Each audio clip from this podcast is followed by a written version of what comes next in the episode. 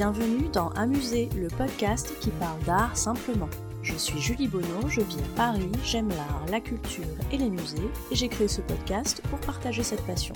L'objectif d'Amuser, c'est de raconter l'art autrement, de raconter l'art de manière ludique et décalée, de ressentir l'art sans trop l'intellectualiser.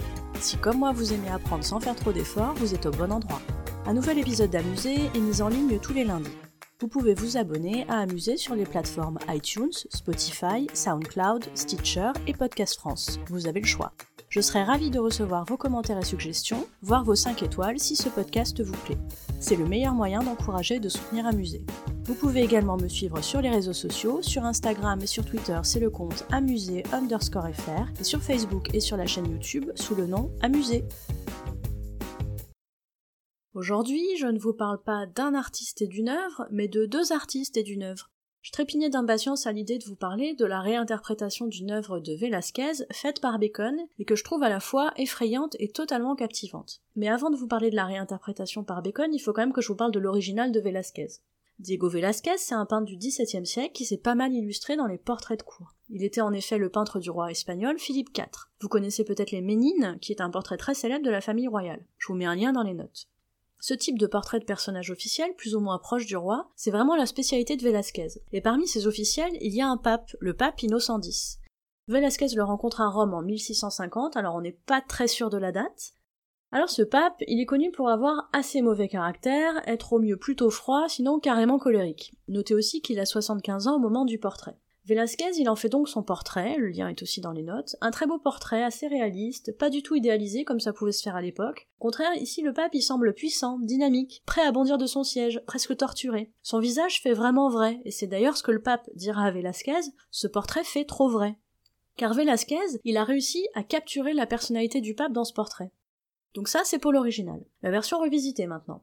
C'est celle de Bacon qui m'intéresse, je vous l'ai dit. Je vous parle deux secondes de l'artiste avant de vous parler de l'œuvre. Je précise tout de suite que je vais vous parler de Francis Bacon et non de Kevin Bacon, l'acteur américain avec qui nous avons tous 6 degrés de séparation.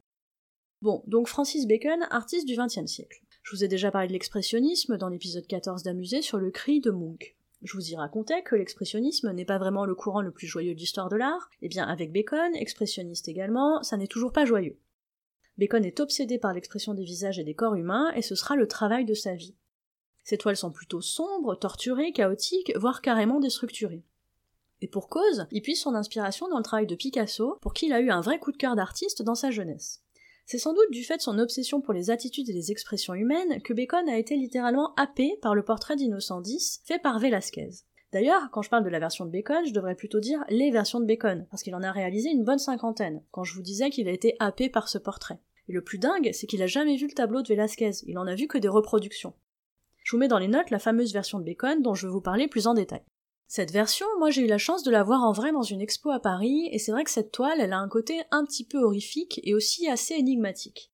On reconnaît l'allure du Papino 110, on reste dans la même gamme chromatique en passant du rouge des vêtements chez Velasquez au violet chez Bacon, la position du pape est aussi la même que chez Velasquez. Mais alors, niveau expression, comment dire? Là où on percevait dans les grandes lignes le caractère du pape chez Velasquez, je vous les rappelle, colérique, froid et dynamique, chez Bacon, c'est carrément le malaise, voire l'angoisse qui surgit de la toile. Le pape semble pousser un cri parce qu'on voit sa bouche béante et son attitude particulièrement crispée, main serrée sur les accoudoirs du fauteuil. Bacon n'aurait-il pas voulu extrapoler l'expression du pape de la toile de Velasquez Moi j'ai l'impression que oui, mais bon, je suis personne. En tout cas, j'ai envie de le penser. Et puis par ailleurs, incompréhension, que signifient ces grandes lignes jaunes horizontales et verticales qui parcourent la toile? Plus qu'un fauteuil, on dirait que le pape figure dans un ring de boxe ou qu'il est coincé dans une structure pas hyper compréhensible. Il est comme englouti par son siège. Ce tableau est très énigmatique, mais en même temps, il tape droit dans les émotions humaines, dans le ressenti du spectateur. Je trouve vraiment puissant. Et là où la version de Velasquez était déjà une prouesse en termes de représentation des traits de caractère d'un personnage, la version de Bacon pousse aux limites les mêmes traits de caractère. C'est puissant, non?